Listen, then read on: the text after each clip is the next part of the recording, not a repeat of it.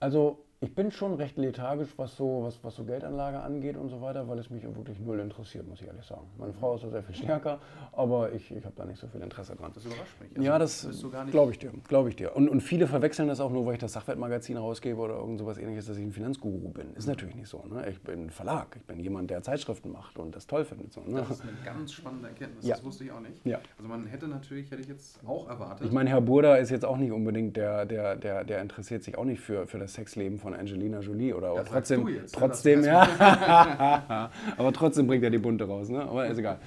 Äh, Jedenfalls, ähm, ähm, was ich aber schon immer mache, und das habe ich von Wolfgang Grupp persönlich gelernt, ähm, das Geld in das eigene Unternehmen zu reinvestieren und die Produkte in die Tiefe weiterzuentwickeln. Und das fand ich eine großartige Erkenntnis, ähm, weil er hatte recht damit, als er sagte, keiner zahlt mir so eine tolle Rendite wie ich mir selbst. ja. A.